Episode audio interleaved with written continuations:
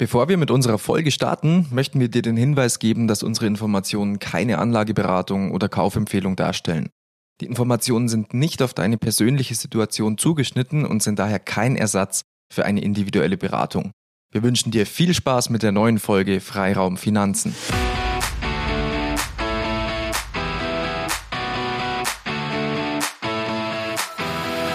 Haftpflicht, Vorsorge und Co. Basics für jedermann. Freiraum Finanzen, dein Finanzpodcast aus dem Fichtelgebirge.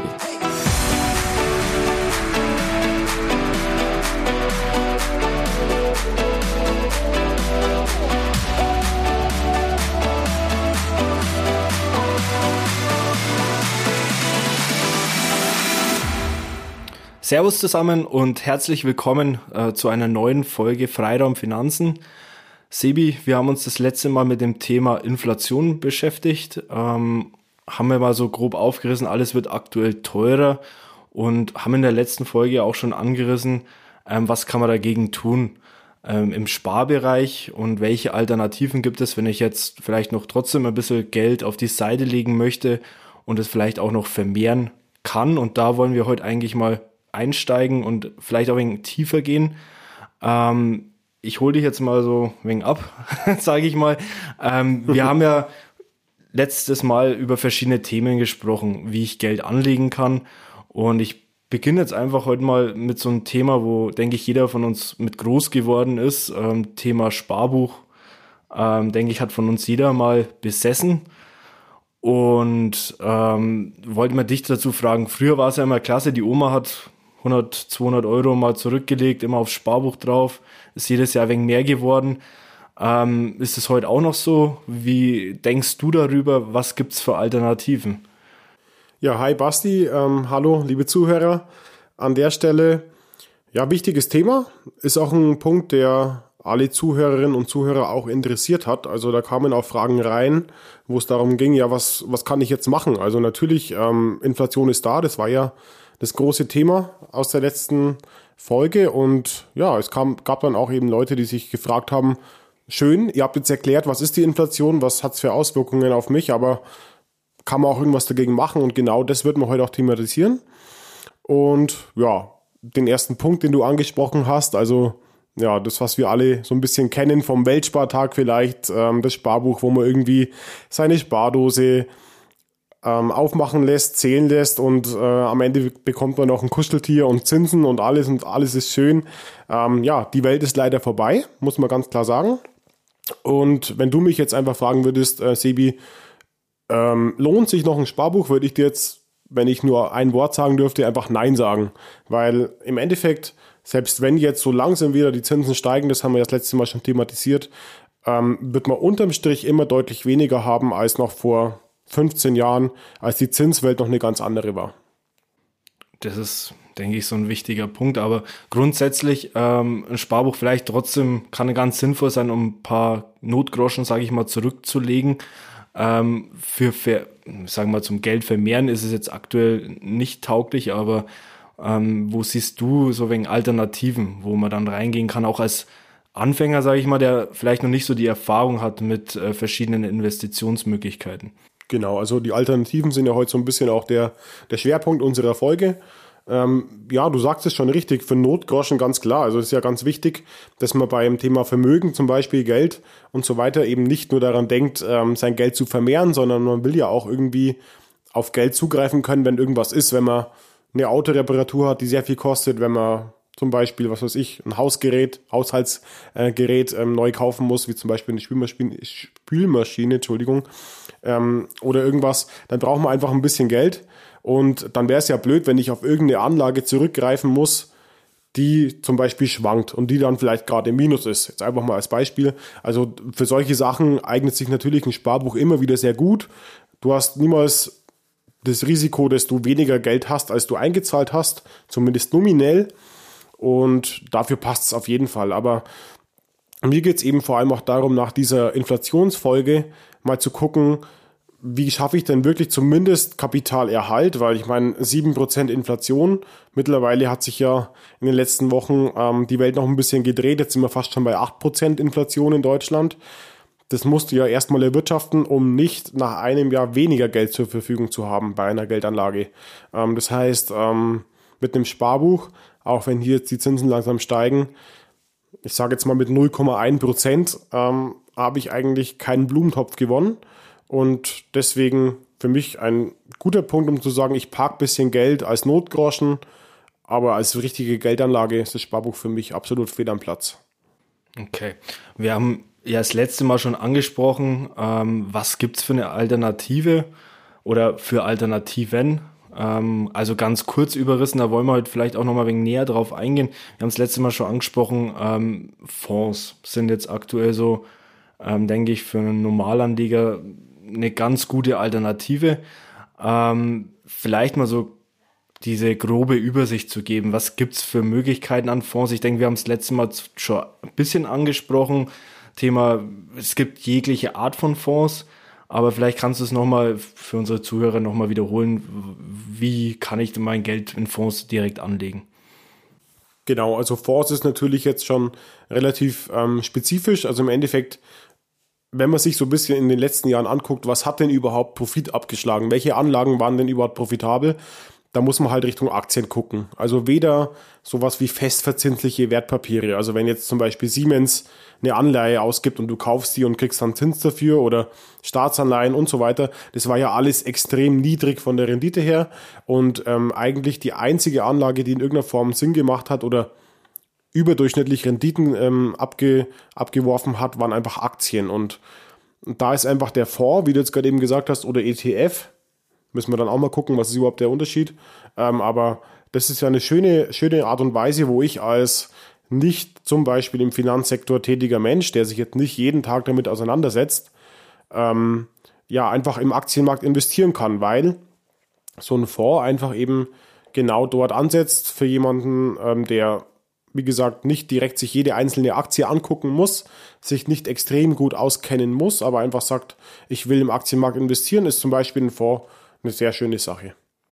Du hast es jetzt gerade angerissen, vielleicht nochmal für alle Zuhörer Unterschied Anleihe, Aktie. Es ist vielleicht ähm, nicht jedem geläufig, was ist eine Anleihe, was ist eine Aktie, wo ist der Unterschied, ähm, was für Vor- und Nachteile hat das Ganze. Genau, also direkte äh, Unterscheidung ist schwierig. Also generell, ich habe jetzt zum Beispiel 10.000 Euro, will damit eine Anleihe kaufen. Dann kaufe ich mir zum Beispiel eine Unternehmensanleihe, wie gerade schon gesagt, Siemens. Soll jetzt keine Werbung sein, soll jetzt keine Empfehlung sein, einfach nur ähm, mal gesagt ähm, als Beispiel. Dann ähm, gibt zum Beispiel Siemens eben, wie gesagt, eine Anleihe raus. Das heißt, ich leihe Siemens Geld. Das Geld bleibt mein Eigentum und die zahlen mir dann eben nach einer gewissen Laufzeit das Geld zurück mit einem gewissen Zins. Also zum Beispiel, ich gebe Ihnen 10.000 Euro und bekomme nach sieben Jahren 11.000 Euro. Das ist dann quasi mein Effekt. Ja, und eine Aktie an sich ist ein bisschen anders anzusehen. Wenn ich da jetzt 10.000 Euro zum Beispiel in eine Aktie von Siemens, auch das kann ich ja machen, ähm, investieren will, dann kostet zum Beispiel eine Aktie, einfach mal grob gesagt zum Rechnen 200 Euro. Und ich bin dann eben kein Darlehensgeber an Siemens, also, ich, also Siemens schuldet mir kein Geld, sondern, sondern ich bin dann auch Anteilseigner. Also ich, ich bin quasi in einer ganz kleinen Art und Weise auch Eigentümer von Siemens, von Siemens generell, weil als Aktie ich auch ähm, Eigentümer eben der aktienausgebenden Gesellschaft bin. Und deswegen bekomme ich auch keinen Zins von Siemens, sondern erstens mal als Aktieneigentümer bekomme ich ja eine Dividende einmal im Jahr. Die wird dann auch festgelegt und hängt eben auch vom Erfolg im Geschäftsjahr ab. Das heißt, wenn Siemens ganz schlecht geht, werden sie mir weniger zahlen können, als wenn es ihnen extrem gut geht, zum Beispiel. Ähm, anders als bei der Anleihe, wo ich meinen festen Zins bekomme, der ist von vornherein eben festgeschrieben. Aber darüber hinaus habe ich eben noch die Möglichkeit, ja, bei der Aktie einfach Kursgewinne geltend zu machen. Also ich kaufe sie zum Beispiel bei einem Kurs von 200 Euro und nach sechs Monaten steht sie bei 220 Euro und ich denke mir, ach super, ich habe 10% Gewinn gemacht, dann verkaufe ich die Aktie wieder. Also hier bin ich deutlich flexibler. Bei der Anleihe gibt es diese Flexibilität zumindest theoretisch auch, aber eigentlich ist der Sinn dahinter, die wirklich vom Anfang bis zum Ende zu besitzen, den Zins zu bekommen, das Geld zu bekommen und die Aktie, die wird in der Regel deutlich flexibler auch gehandelt. Also mal so grob gesagt ist äh, so eine Anleihe ähnlich wie ein Sparbuch. Ich äh, gebe zwar nicht mein Geld auf, auf ein Spar, also ein Sparkonto, sage ich mal, sondern eben dem Unternehmen direkt, aber ich bekomme halt regelmäßig meine Zinszahlungen.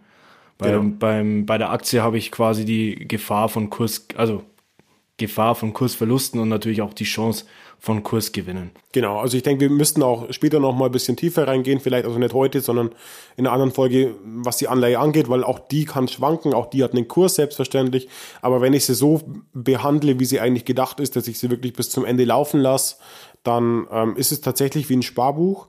Ähm, es bleibt von vorne bis hinten immer mein Geld über die ganze Laufzeit und ich bekomme Zins dafür.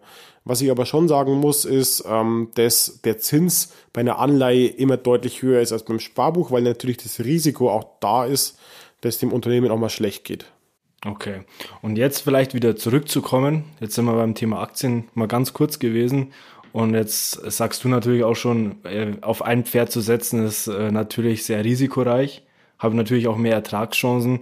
Jetzt habe ich natürlich auch die Möglichkeit, wie wir vorhin angesprochen haben, in Fonds zu investieren, dass ich sage, okay, ich streue das Risiko, habe viele, sage ich mal, Einzelwerte in, ein, in einem Paket und wie siehst du das? Also was, was würdest du da im Endeffekt auch dazu sagen, wenn man jetzt einen gewissen Betrag ähm, beiseite legen möchte? Ähm, ich gehe jetzt in Fonds rein, ähm, soll ich da jetzt einmalig vielleicht auch Geld gleich reinbuttern, sage ich mal, ja. oder vielleicht auch sagen, okay, ich streue das Ganze mal. Basti, jetzt mal ganz ehrlich, wir sind jetzt Mitte 20, wir haben ein bisschen Geld verdient, wir gehen vielleicht auch schon auf die 30 zu, aber wir sind noch nicht 30. ähm, wir sind alle über 40.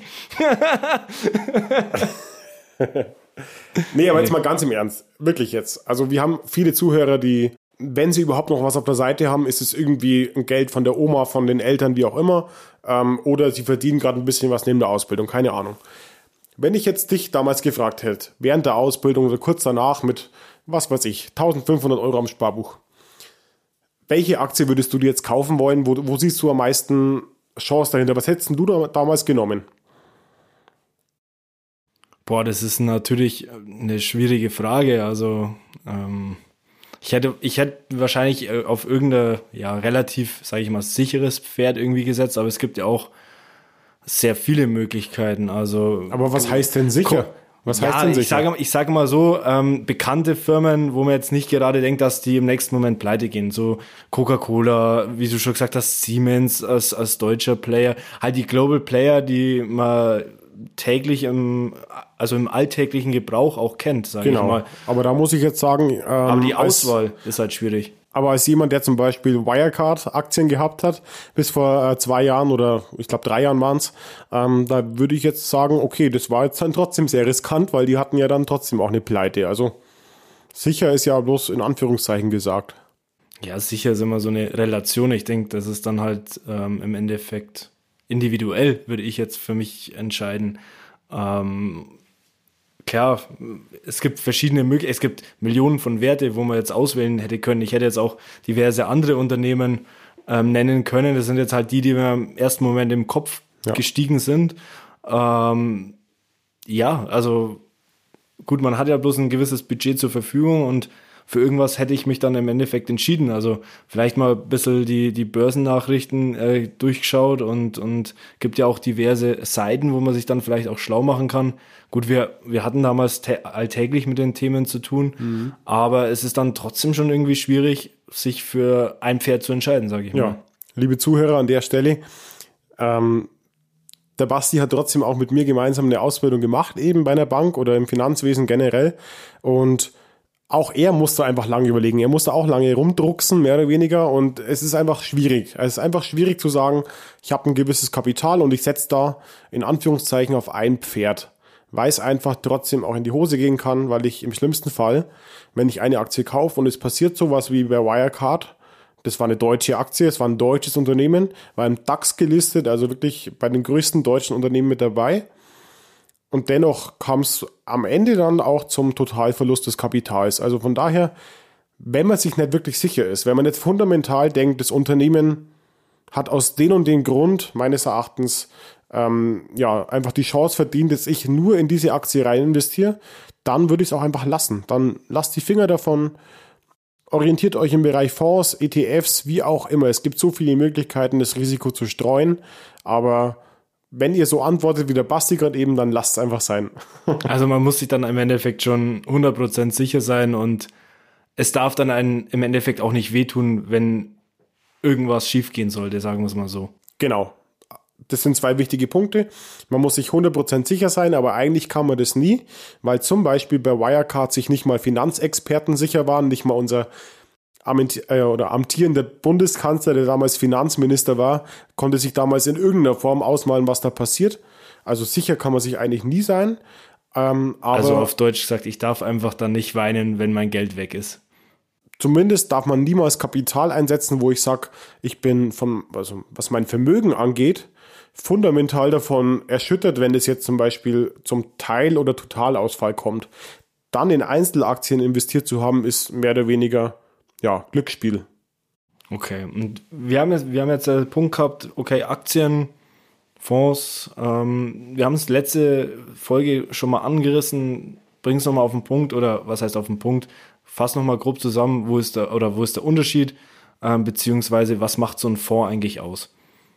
Ja, also generell, wir haben ja gerade eben gehört, was kann bei so einer einzelnen Aktie alles passieren. Und genau das ist auch eigentlich der Grund, warum er als Bank oder als ja, Emittent von so einem äh, Finanzprodukt eben sich überlegt hat, was kann ich denn alternativ machen? Und dieser Fonds fängt eigentlich genau diese Risiken, die wir gerade eben angesprochen haben, ähm, auf.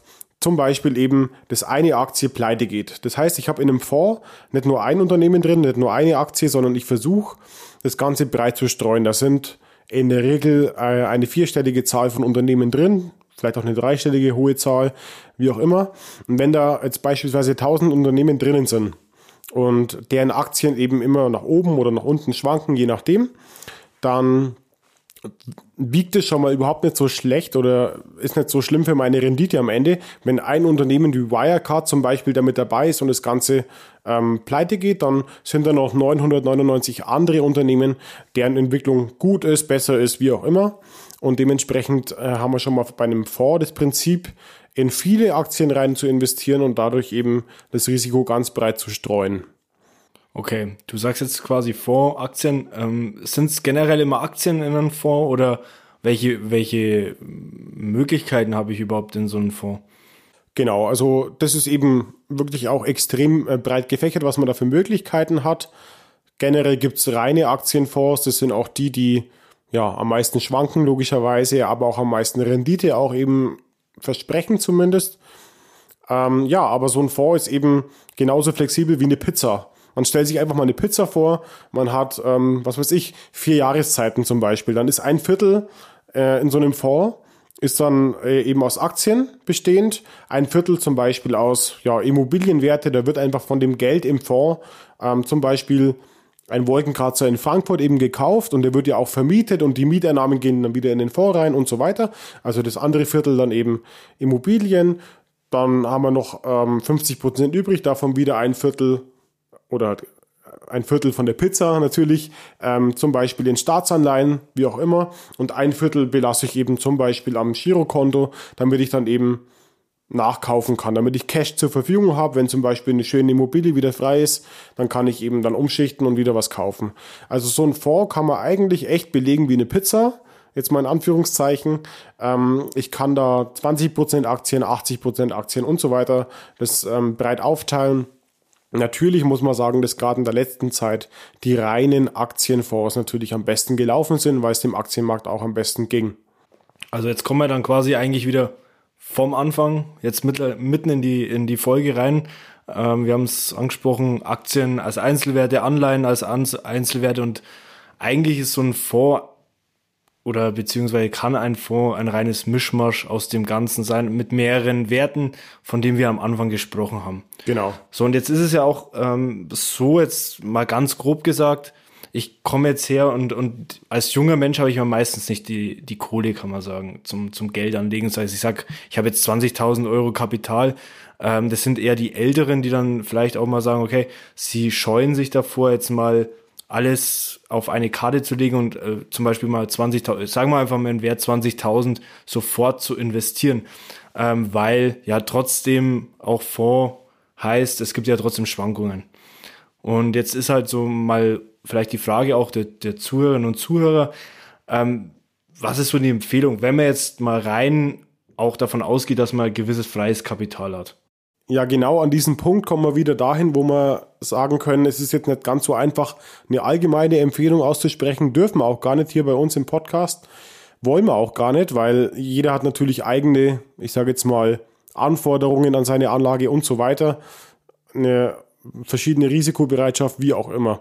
Aber generell denke ich, dass die meisten von uns, also wir zumindest hier im Raum und auch viele Zuhörer, vermutlich nicht 100.000 Euro auf der hohen Kante haben, die wir jetzt sofort anlegen, sondern ja, eher Vermögen aufbauen wollen und so weiter. Und deswegen möchte ich so ein bisschen auf die, die Vorteile vom monatlichen Sparen einfach zurückkommen. Ja, und ähm, jetzt generell, wenn ich mir jetzt einen Fonds anschaue, ähm, läuft es ein bisschen anders ab als wie beim Sparbuch. Beim Sparbuch zahle ich halt ähm, meinen monatlichen Beitrag ähm, einfach auf das Sparbuch ein, wie auch immer, per Dauerauftrag, keine Ahnung.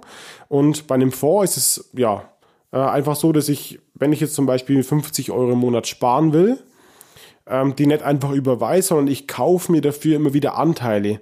Also ich kaufe jetzt zum Beispiel einen Fonds, der sich auf deutsche Aktien zum Beispiel konzentriert dann kostet dieser Fonds, der hat auch einen Kurs, wie jede Aktie auch, kostet zum Beispiel ein Anteil, um es jetzt einfach mal relativ einfach zu haben zum Rechnen, 100 Euro. Also ein Fondsanteil 100 Euro. Ich kann mir aber auch immer Bruchteile kaufen von diesem Fonds. Und jetzt habe ich mich einfach dafür entschieden, jeden Monat 100 Euro zu sparen. Dann kaufe ich quasi im ersten Monat, wenn der Kurs des Fonds bei 100 Euro ist, genau ein Anteil für mich.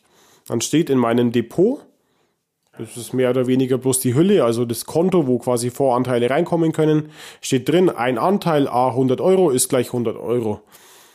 Das ist so ein bisschen auch der Unterschied zum Sparbuch. Äh, also ich kaufe immer Anteile und die schwanken halt, ja. Und jetzt, wo du dann wahrscheinlich raus willst, ähm, wenn man jetzt monatlich spart und ähm, jetzt mal dieser, sag ich mal, Worst Case eintritt und es immer weiter zum Fallen kommt von dem, ein, also von der, von dem Fonds im Wert, kann ich mir irgendwann mal wahrscheinlich mehr Anteile leisten, wenn ich immer denselben Betrag dann auch spare. Ja, und, also genau der Punkt. Und das ist ja auch vielleicht auch der Vorteil gegenüber einem Einzelwert, wenn ich mir jetzt quasi einmalig einen Fonds kaufe für 100 Euro, der fällt und fällt und fällt, dann fällt er. Dann haben wir genau. quasi weniger Geld zur Verfügung und, und wenn ich monatlich äh, reinspare, welchen Betrag auch immer, ha, habe ich dann quasi wieder äh, gewisses, hm. ähm, eine gewisse Risikostreuung. Ja, das kann man sich auch in Zahlen so ein bisschen mal überlegen. Auch äh, jeder, der jetzt mal überlegt daheim, was mache ich vielleicht mit, mit vorhandenem Geld, einfach mal beispielsweise 10.000 Euro. Ich kaufe jetzt heute einen Aktienfonds, der eben den Kurs 100 Euro hat, ich habe 10.000 Euro, dann habe ich 100 Anteile. Wenn morgen der Aktienkurs fällt und der ist nur noch bei 50 Euro zum Beispiel, also ein, äh, also der Vorkurs ähm, ist am Ende bei 50 Euro, dann ist ja die Hälfte meines Geldes erstmal weg. Ähm, wenn ich aber von äh, diesen 10.000 Euro jeden Monat für 100 Euro Anteile kaufe, dann kaufe ich heute zum Beispiel einen Anteil, kaufe morgen, wenn der Kurs bei 50 Euro ist, aber zwei Anteile. Das heißt, ich habe immer mehr Anteile dafür, dass der Kurs fällt und habe dann eben am Ende vom monatlichen Sparen den Vorteil, dass ich halt viel günstiger ähm, einen Einstiegskurs in diesen Fonds rein habe oder, oder generell in meinem Depot habe, als ich für diese 10.000 Euro, wenn ich jetzt für 100 Euro ähm, Fondsanteilskurs äh, 10.000 Euro anlege, dann ist es festgeschrieben, dann ändert sich daran nichts mehr. Aber durch das monatliche Kaufen ähm, profitiere ich sogar davon, wenn der Kurs von dem Fonds fällt, weil ich dann eben mehr Anteile günstig einkaufen kann. Also im Endeffekt, wie eigentlich bei jedem äh, Podcast, was wir bis jetzt gehalten haben, ist es halt so eine, im Endeffekt die Risikostreuung im groben Sinne. Also es gibt keine direkte Empfehlung, kann man sagen. Ich kann jetzt auch zum Beispiel 10.000 Euro anlegen und beispielsweise der Kurs steigt. Ähm, dann habe ich natürlich den Vorteil, ich setze es sofort und, und habe dann einen riesen Gewinn am Ende des Tages. So streue ich halt und kann eventuell auch mehr rausholen, aber im, im Grundsatz sagt mir auch, dass so eine selbst auch selbst so ein Fonds niemals äh, linear ansteigen wird. Genau, also eigentlich genauso wie du es gesagt hast. Ähm, ich sage eigentlich immer, stellt euch einfach mal vor an der Tankstelle. Ihr habt alle vielleicht mal getankt im letzten Jahr oder wie auch immer. Ähm, ist ja nicht so, dass man von vornherein weiß, was der Tankpreis ist. Und wenn ich jetzt heute für 1,80 an der Tankstelle stehe, weiß ich nicht, macht es jetzt Sinn, jetzt zu tanken? Und ich tanke jetzt zum Beispiel immer für 50 Euro. Dann kann es Sinn machen, dass ich äh, mir überlege, okay, jetzt ist er bei 1,80 der Benzinpreis. Ähm, dann tanke ich jetzt halt voll für 50 Euro, ähm, weil ich habe ja keine Ahnung, ob er morgen vielleicht bei 1,70 ist oder bei 1,90. Und genauso ist es eigentlich bei einem Fonds. Ähm, wenn ich da jetzt für 10.000 Euro alles kaufe, dann habe ich halt die Chance verspielt, für einen besseren Preis einzukaufen. Dann kann es natürlich sein, dass danach der ähm, Preis ähm, extrem nach oben geht, dann freue ich mich natürlich. Aber es kann halt auch genau die falsche Karte gewesen, zu sein, äh, Karte gewesen äh, sein. Und dementsprechend ähm, wenn es darum geht zu schauen, was macht vielleicht mehr Sinn, würde ich eher aufs Monatliche gehen, weil ich einfach den besseren Zeitpunkt dann ähm, habe und zumindest mich auch nicht vom Zeitpunkt so abhängig mache. Also so nochmal zusammenzufassen, äh, Fonds grundsätzlich, es gibt hunderte, tausende von Möglichkeiten, was für eine Art von Fonds wähle ich, äh, kann ich selber zusammenstellen, gibt es Vorgaben, ähm, das müssen wir jetzt nicht weiter in die Tiefe diskutieren, denke ich. Es geht ja mal bloß ums Grobe, dass man sagt, es gibt verschiedene Möglichkeiten. Ähm, jeder, der auch wenig sicherheitsorientiert hat, hat verschiedene Möglichkeiten, auch ähm, Geld einzusetzen, sei es jetzt einmalig oder monatlich oder halt ein erhöhtes Anleihenrisiko, je nach Rating, sage ich mal, oder ob ich jetzt in Aktien gehe, je nachdem, das ist sehr individuell, so wie ich jetzt das Ganze mal nochmal zusammenfassen kann. Genau so relativ gut zusammengefasst. Ähm, wie gesagt, es gibt 100.000 Möglichkeiten. Man kann sich nur beraten lassen, in welche Richtung man, man gehen will. Aber mit so einem Fonds hat man zum Beispiel eben die Möglichkeit, die Risiken vom Aktienmarkt aufzufangen, aber zeitgleich eben auch ähm, ein bisschen auch was zu verdienen, zumindest mit seiner Anlage. Okay, also ich denke für heute, wenn mal irgendwann das, das, Interesse der Zuhörerinnen und Zuhörer besteht, kann man vielleicht auch das Thema Fonds nochmal separat aufgreifen. Ich denke, wir wollten heute mal so das Thema Anlage allgemein ansprechen. Und jetzt kommen wir so zum Punkt, wo mir vielleicht so gefällt. Ähm, wenn du jetzt im Studentenleben bist, vielleicht immer nicht so die Kohle hast, aber trotzdem zocken willst. Äh, es gibt ja auch äh, verschiedene moderne Möglichkeiten. Ähm, es gab ja diesen Trend, ähm, Bitcoin, allgemein Kryptowährung. Also ich war auch dabei, habe den Trend auch mitgenommen, ähm, auch mal davon profitiert. Aber es ist ja dann trotzdem so ein, so ein Thema, was aktuell sehr stark diskutiert wird. Ist es zukunftsträchtig? Äh, ist es, vielleicht kannst du doch mal deine Meinung dazu sagen. Ähm, kann man im Endeffekt auch zukünftig auch auf solche Themen vielleicht mal setzen? Ja, da ist jetzt erstmal die Antwort plump ja, kann man. Äh, die Frage ist, ist es halt erfolgreich? Also generell muss man sich immer darüber im Klaren sein, dass jetzt nur auf eine Kryptowährung, auf Bitcoin, jetzt mal in Anführungszeichen, zu setzen, ist genauso wie auf eine Aktie zu setzen, die halt erst seit drei, vier, fünf Jahren am Markt ist. Es ist einfach eine Technologie, wo wir alle keine Ahnung haben, was setzt sich durch. Ähm, Technologie ist so ein Punkt, also ich überlege mir jetzt auch, welches Auto macht denn jetzt eigentlich Sinn zu kaufen? Macht Sinn Wasserstoff, E oder Benzin? Keine Ahnung. Das ist einfach schwierig, weil wir alle nicht wissen, was in zehn Jahren sich durchgesetzt hat. Und genauso ist es mit Bitcoin. Also ähm, ist einfach ein Wert. Und dieser eine Wert, der mal bei 2000 Dollar war, der jetzt mal bei 80.000 Dollar war, ein Bitcoin und dann wieder mal zwischenzeitlich bei 12.000 Dollar, ähm, der hat extrem hohe Schwankungen. Das heißt, wenn ich äh, meine, ich muss darauf setzen, dann setze ich auch noch auf ein Pferd, wenn ich mir das Ganze kaufe. Ähm, die Erfolgschancen sind da, aber Erfolgschancen heißt auch immer, dass es große Erfolgsrisiken gibt und beim Bitcoin zum Beispiel ist die Wahrscheinlichkeit auch da, dass es eben zu einem Verlust des größten Teils des Vermögens geht, wenn ich da sehr viel Geld einsetze. Wie siehst du so, also das allgemeine Risiko, sind wir da irgendwo höher als bei Aktien oder siehst du es ein wenig als gleichwertig an? Weil es ist ja trotzdem irgendwo ein aktueller Trend. Du hast in äh, Musk investiert drin und, und schon steigt der Kurs mal ums Vierfache. Ja. Ähm, von daher vielleicht auch ein zukunftsfähiges Produkt, sage ich mal. Oder ist es eher ja, ein moderner Trend? Das ist eigentlich so ein Paradebeispiel, warum ich vielleicht lieber auch Fonds habe als Aktien alleine. Ich kann ja zum Beispiel auch sagen, ich setze auf einen Fonds, der sich auf Kryptowerte spezialisiert. Dann hätte ich jetzt persönlich zum Beispiel ein ja, eine, eine geringere Hemmschwelle, unseren ähm, Zuhörern zu sagen, schaut euch das mal an. Weil dann weiß ich eben, jetzt setzt sich jetzt Bitcoin durch, setzt sich jetzt ähm, Ethereum durch oder irgendeine andere äh, Art und Weise der Kryptowährungen. Ähm, ich habe keine Ahnung. Die EU will jetzt zum Beispiel auch wieder eine eigene äh, Kryptowährung rausbringen. Man weiß es nicht. Also wenn ich von der Technik überzeugt bin, würde ich eher in den Bereich gehen, Kryptofonds, Krypto-ETF, wie auch immer, geht alles. Aber jetzt zu sagen, ich gehe auf ein einzelnes Stückwerk, nur hm. auf den Bitcoin, finde ich persönlich riskanter, als auf eine Einzelaktie zu gehen. Weil wenn ich jetzt auf eine Einzelaktie gehe, die zum Beispiel im DAX investiert ist, dann ist die meistens seit Jahren etabliert, also viel länger als der Bitcoin. Die Technik oder das Stückwerk, was das Unternehmen vertreibt, ist seit Jahren etabliert. Das ist auch ganz anders wie beim Bitcoin. Und die Schwankungen der Aktie sind auch deutlich geringer, als wenn ich mir den Bitcoin-Kurs angucke in den letzten Jahren und Monaten.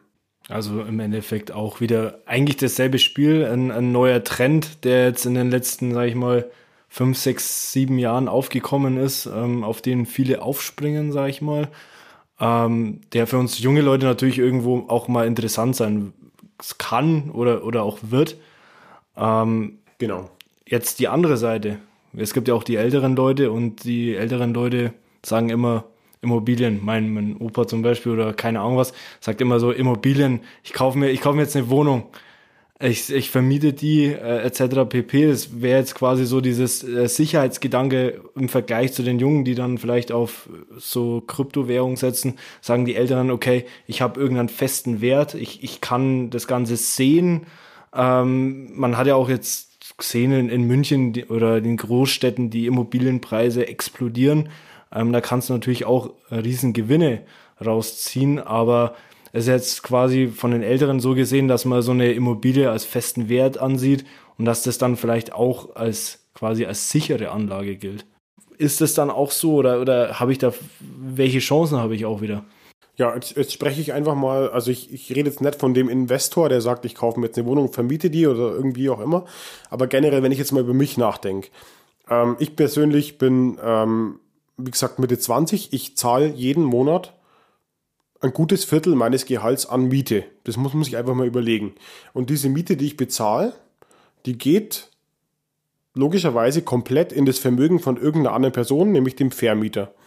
Genau. Und rein aus dieser Überlegung heraus ist es ähm, natürlich auf jeden Fall ein ganz, ganz wichtiger Bestandteil meines Vermögens, meines eigentlich kompletten Lebens, äh, mich, mir darüber Gedanken zu machen, kann ich mir Wohneigentum leisten? Und ähm, ja, wenn ich das besitze oder wenn ich natürlich, ähm, wie gesagt, ob ich es abzahle, ob ich darauf hinspare, wie auch immer, ist erstmal egal. Aber alles Geld, was ich für mein eigenes Wohneigentum spar oder bezahl oder als äh, Wohndarlehen eben auch abbezahl, geht in meinen eigenen Geldbeutel rein und nicht in eine Miete. Deswegen ist für mich Immobilie ein ganz, ganz wichtiger Bestandteil aus jedem oder generell bei jedem, äh, was das Bereich oder was den Bereich Vermögen angeht, für jeden auf jeden Fall überlegenswert. Jetzt gehen wir mal, jetzt gehen wir mal davon aus, nicht mal weg vom, vom eigenen Vermögen. Wir sagen, hey, ich habe die Kohle übrig. Ähm, was mache ich jetzt? Ähm, ich kaufe mir irgendeine Wohnung, sagen wir jetzt mal hier, in selben um die Ecke, ich kaufe mir das Ding für, keine Ahnung, 100.000 Euro und vermiete das an, an einen jeweiligen Mieter, sage ich mal. Ähm, ist natürlich dann auch wieder so ein Punkt, wo man sagt, okay, du siehst es als sichere Einnahmequelle. Ja. Oder es sehen viele, sage ich mal, als sichere Einnahmequelle, ähm, die dann vielleicht auch lukrativer in der heutigen Zeit ist, als in irgendeine Fonds oder in eine Aktie zu investieren, weil du weißt, was du hast und du weißt, dass du in Anführungsstrichen sicher deine monatliche Miete zurückbekommst. Absolut, ähm, gehe ich voll mit. Aber, und auch das müssen unsere Zuhörer wissen, es gibt im Bereich Vermögensanlage nicht die eierlegende Wollmilchsau. Gibt es einfach nicht. Und äh, das ist so ein Punkt, ähm, wenn ich jetzt zum Beispiel eine Immobilie habe und ich vermiete das, dann kann ich jetzt nicht einfach sagen, auch aufgrund der Regularien in Deutschland, ich verlange jetzt hier 3000 Euro Miete, wenn es eigentlich nur 1000 Euro ortsübliche Miete, sind. Also ich bin dann nach oben natürlich gedeckelt, wo ich jetzt zum Beispiel beim Aktienfonds, der kann nach oben mal durchschießen, dann ähm, habe ich halt doch deutlich mehr Rendite. Also da bin ich beim Immobilienbereich, auch wenn es in den letzten Jahren nur nach oben ging, muss man äh, überlegen, man ist gedeckelt. Außerdem muss ich auch überlegen, was ist so ein bisschen der Anschaffungspreis. Also das ist ja auch so ein Punkt Ähm, bei der Rendite ist ja nicht nur, was bekomme ich raus, sondern auch, was stecke ich rein. Das ist ähm, auch so ein Punkt, in den letzten Jahren, ähm, wenn ich da jetzt für, für hohes Geld zum Beispiel eine Immobilie kaufe und ich habe keine Ahnung, wohin sich der Immobilienmarkt bewegt, äh, weder ich noch irgendwelche anderen äh, Spezialisten von irgendwelchen Banken hier in Deutschland, keine Ahnung, ähm, was in zehn Jahren auch die Bewertung ist. Es kann ja auch sein, dass ich jetzt für viel Geld äh, in eine Immobilie rein investiere und am Ende kommt es zum Crash und die ist viel weniger wert. Von daher, ja, Immobilien haben wunderschöne, ich sage jetzt mal, eigentlich Beständigkeitsvorteile. Also das heißt, die Immobilie verfällt ja nicht einfach. Die ist ja immer noch da. Kommt drauf an, wer drin wohnt. Kommt drauf an, wer drinnen wohnt. Auch das. Ich habe auch wieder als Immobilieneigentümer mehr Risiken als als Aktieneigentümer, muss ich ganz klar sagen. Ähm, wenn dann Messi drin wohnt, dann ist es halt einfach so. Dann muss ich da auch wahrscheinlich auf den Kosten hocken bleiben. Aber an sich ist es eine sehr stabile Wertanlage. In den letzten Jahren war es auf jeden Fall auch eine sehr profitable Wertanlage. Und ich habe geregelte Einkommen, mehr oder weniger aus Mieten zum Beispiel, wie auch immer. Dennoch, wie gesagt, es ist einfach keine eierlegende Wollmilchsau, aber ich habe keine Ahnung, was macht der Immobilienpreis in zehn Jahren ähm, und wen habe ich da überhaupt in meiner Wohnung drin und Renditen nach oben sind in irgendeiner Form auch gesetzlich begrenzt. Okay, na klar und, und vor allem ja, jetzt wären wir wieder so ein Punkt, ähm, jetzt ich besorge, also ich kaufe mir quasi die Wohnung alleine, aber was man jetzt auch immer, also was ich jetzt auch zum Beispiel gelesen habe, es gibt ja auch die Möglichkeit, ähm, mit mehreren Personen quasi zu investieren in gewisse Wert, also Gegenstände. Zum Beispiel, ich habe jetzt gelesen, man kann äh, Windpark, äh, Windpark-Beteiligungen, Container-Beteiligungen kaufen. Also ich kaufe es nicht alleine. Ähm, ist ja sicherlich auch eine interessante Sache, oder? Ja, absolut. Also das ist auch so der Punkt. Ähm, es gibt viele jetzt auch in meiner Praxis, in meiner Arbeit natürlich, fragen mich viele, was kann ich jetzt machen? Es gibt nirgendwo mehr Zinsen oder auch niedrige Zinsen, wie auch immer. Ähm, wo kann ich anlegen? Und natürlich gibt es auch Möglichkeiten, ähm, in solche Projekte einfach zu investieren. Wir hatten jetzt bei uns hier in der Region vor, ich glaube, acht oder zehn Jahren, keine Ahnung, ähm, eben die Sache, dass zum ersten Mal Windräder installiert wurden. Ich konnte da mein Geld anlegen, habe da einen relativ guten Zins auch bekommen und das ähm, war dann mehr oder weniger ein Privatwirtschaftgeschäft. Ich habe quasi dem Versorger hier vor Ort Geld gegeben, er konnte das Windrad aufbauen und ich bekomme da jetzt meine Zinsen raus. Und das nennt sich eigentlich im Fachjargon Private Equity und ja, je größer mehr oder weniger natürlich das Unternehmen, desto größere Projekte ähm, können die mit meinem Geld auch finanzieren, weil einfach viel mehr Anleger dabei sind. Ich kann wieder aus meiner Praxis so ein bisschen sprechen.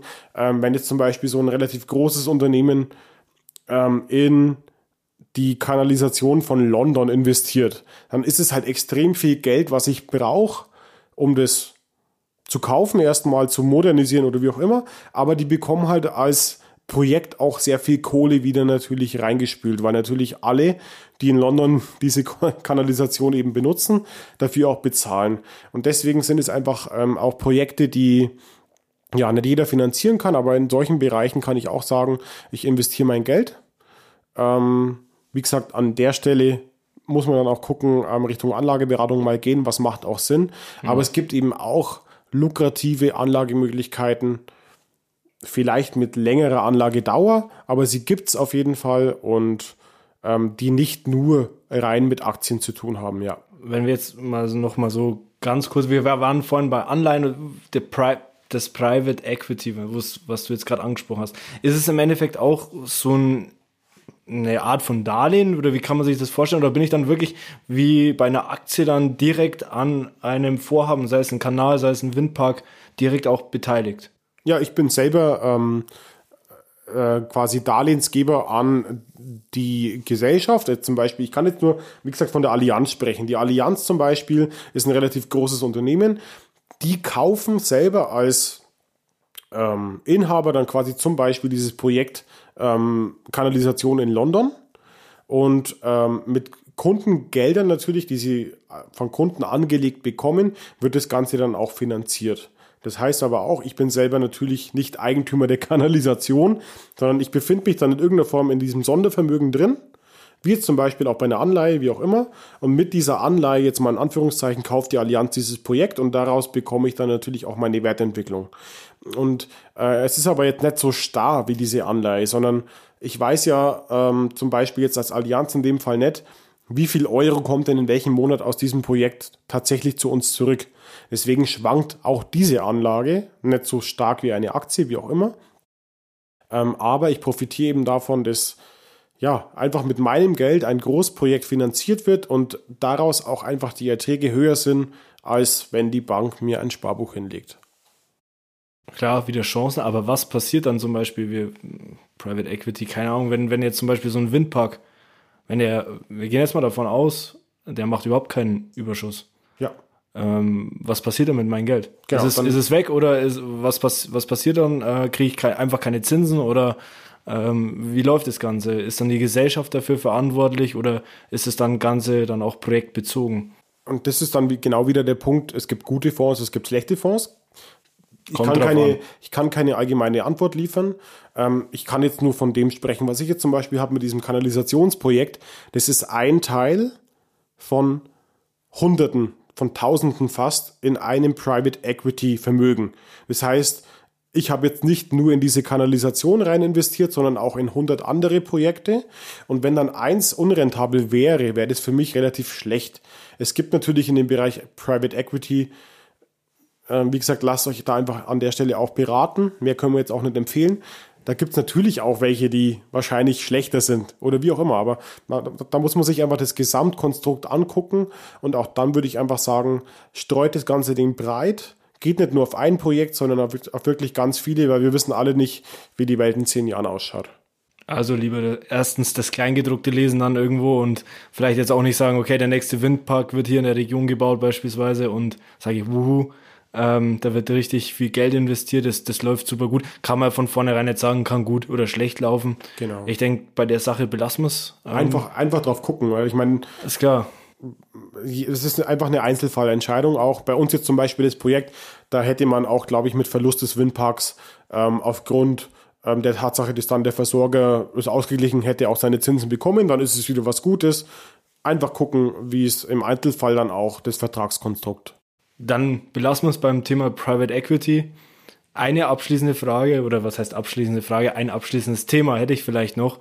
Und zwar, also ich hätte jetzt mal gesagt, der Klassiker. Ähm, Wenn du sagst, ähm, du gehst auf, ich sag mal, die Älteren sagen immer, sie gehen auf Sicherheit, sie wollen äh, Werte im Endeffekt haben, dann ist jetzt äh, für mich so der, der Klassiker, was man dann immer so hört, ich habe einen Goldbahn in der Hose, so ungefähr. Ähm, ist es sinnvoll, auch so direkt in, in Rohstoffe oder in, in materielle Güter vielleicht auch zu investieren?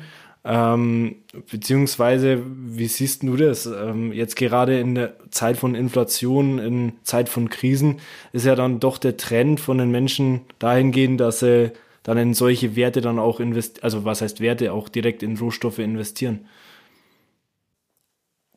Ganz, ganz wichtiger Punkt, der wirklich auch viele interessiert in der Praxis, ganz ehrlich. Ähm, ja, bis vor zwei Jahren hätte ich den wahrscheinlich auch anders beantwortet, weil eigentlich ja, Rohstoffe, Gold generell jetzt erstmal als Krisenwährung gilt. Also eigentlich war das immer so ein bisschen genau der Punkt, den du gerade eben erwähnt hast, äh, erwähnt hast. Wenn eine Krise da ist, Wirtschaftskrise, Immobilienkrise, wie auch immer, wir hatten genug Eurokrise in den letzten Jahren, ähm, wir hatten wirklich genug Krisen, dann war eigentlich immer der Effekt zu sehen, dass die Leute eben ja, Angst davor hatten hinter so virtuellen Werten. Ich meine, ein Geld auf ein Girokonto ist ein virtueller Wert. Ein Geld auf oder in einer Aktie ist ein virtueller Wert. Ich habe jetzt nicht eine Aktie daheim stehen. Oder wie auch immer. Ähm, und ein, ein wirklich reeller Wert, den ich auch anfassen kann, physischer Wert, wäre jetzt zum Beispiel ein Goldbahn. Und das war eigentlich ähm, so eine Krisenwährung, die zumindest in den bisherigen Krisen immer dafür gesorgt haben, dass wenn jetzt zum Beispiel die Euro-Krise vorherrschte, viele Leute Gold gekauft haben, der Goldpreis ist zum Beispiel angestiegen und ja, man war auf der richtigen Seite, man war auf der sicheren Seite, man hatte auch physisch den Wert da. Aber da muss man auch ganz klar sagen, dass der Goldpreis eigentlich auch schon so ja, in der Corona-Zeit, wie auch immer, ähm, haben die Experten gedacht, okay, wir haben jetzt Corona, wir haben Weltkrise ähm, oder, oder Weltpandemie, wie auch immer. Ähm, man ist davon ausgegangen, dass viele Leute dann auch in so einer Krisenzeit Gold kaufen. Aber genau das ist nicht passiert. Und der Goldpreis jetzt zum Beispiel in diesem Jahr äh, fast um 10% eingebrochen. Und ähm, das ist so ein Punkt, wo ich sage, am Ende hängt der Entscheidet der. Goldpreis auch einfach nur am Goldkurs. Und auch dieser eine Kurs ist wie eine Aktie mehr oder weniger. Natürlich steckt da auch viel dahinter, aber ich sage jetzt mal, hinter der Aktie Apple steckt auch sehr viel, auch wenn das jetzt wieder keine Empfehlung ist, aber ähm, auch Gold ist eigentlich nur ein Pferd und ich habe keine Ahnung, ob das wirklich zukunftsträchtig ist. Zukunftsträchtig ist, wie sich der Kurs entwickelt. Wenn ich heute mhm. zum Kurs von, äh, was weiß ich, ähm, wie viel Euro pro, pro Unze das Ganze kaufe, kann das ein absolutes Verlustgeschäft sein und so weiter. Also ähm, von daher mh, mm, tue ich mir schwierig damit zu sagen, ähm, Gold ist auch wieder die allerlegende oder die eierlegende Wollmilchsau. Also auch das äh, würde ich jetzt nicht so unterstreichen. Am Ende geht es darum, sein Vermögen niemals nur in eine Richtung aufzuteilen, sondern sich verschiedene Standbeine zu suchen. Und da kann, kann Gold auf jeden Fall eine gute Variante sein, aber es ist halt auch nicht mehr. Ich denke, ähm, das war ein guter Abschlusssatz für unsere heutige Folge. Ähm, wir nehmen das Ganze mit ins nächste Mal und ich denke, wir sollten vielleicht, wenn Interesse besteht auf gewisse Themen, man kann ja, wir haben ja vorhin auch gesagt, da kannst du unendlich viel drüber labern, über das Thema Anlegen, Geld anlegen, über Fonds, über Aktien etc. pp. Ähm, falls euch da irgendein Thema interessiert, denke ich, können wir da das nächste Mal auch nochmal genauer eingehen. Aber ich denke, das Ganze würde jetzt für eine Folge zu weit gehen. Ähm, deswegen sage ich jetzt mal, wir schließen das für heute. Wir sagen ganz herzlichen Dank fürs Zuhören. Sevi, an dich nochmal herzlichen Dank und wir hören uns das nächste Mal. Servus. Bis zum nächsten Mal. Ciao.